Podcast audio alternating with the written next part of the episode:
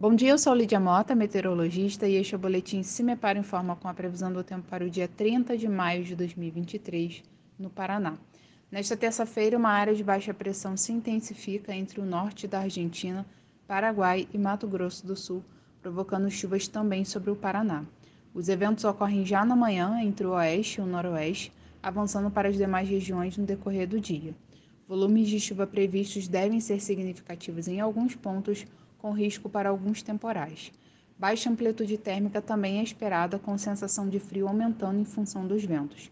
A temperatura mínima está prevista para o extremo sul do estado, com 10 graus, e a máxima deve ocorrer no oeste, com 22 graus.